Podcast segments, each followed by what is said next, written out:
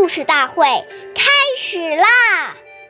每晚十点，关注《中华少儿故事大会》，一起成为更好的讲述人。岁月易流逝，故事永流传。大家好，我是中华少儿故事大会讲述人陈雨欣。我今天给大家讲的故事是《驯辅驯父》第三十一集。清朝时有个巡抚叫朱高安，为官清正廉洁，生活简朴。一天，朱高安在街上走，发现一个妇人浓妆艳抹，旁边的人告诉他。这是一个菜贩的妻子，每天只知道穿衣打扮，却不打理家务。朱高安听说了，就让这个妇人跟随自己来到府衙里去看一看。这个妇人不知道巡抚这样做的原因，只得胆战心惊地跟在后面。到了府衙，朱高安带妇人来到厨房。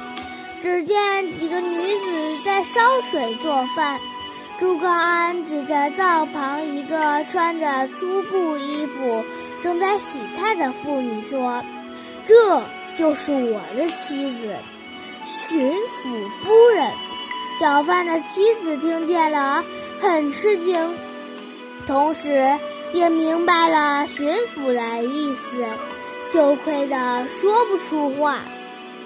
从那以后，小贩的妻子脱去了华丽的衣服，摘下了头上的钗环，穿上朴素的衣服，每天帮丈夫卖菜做饭，打理家务。下面有请故事大会导师王老师为我们解析这段小故事，掌声有请。好，听众朋友，大家好，我是王老师，我们来解读这个故事。故事说呀，爱美之心，人皆有之。服饰之美，在于内在气质与外在形式的和谐统一。如果只追求外表光鲜亮丽，忽视内在修养，不仅浪费大量的金钱和精力，时间久了。也会因金玉其外，败絮其中而失去真正的美丽。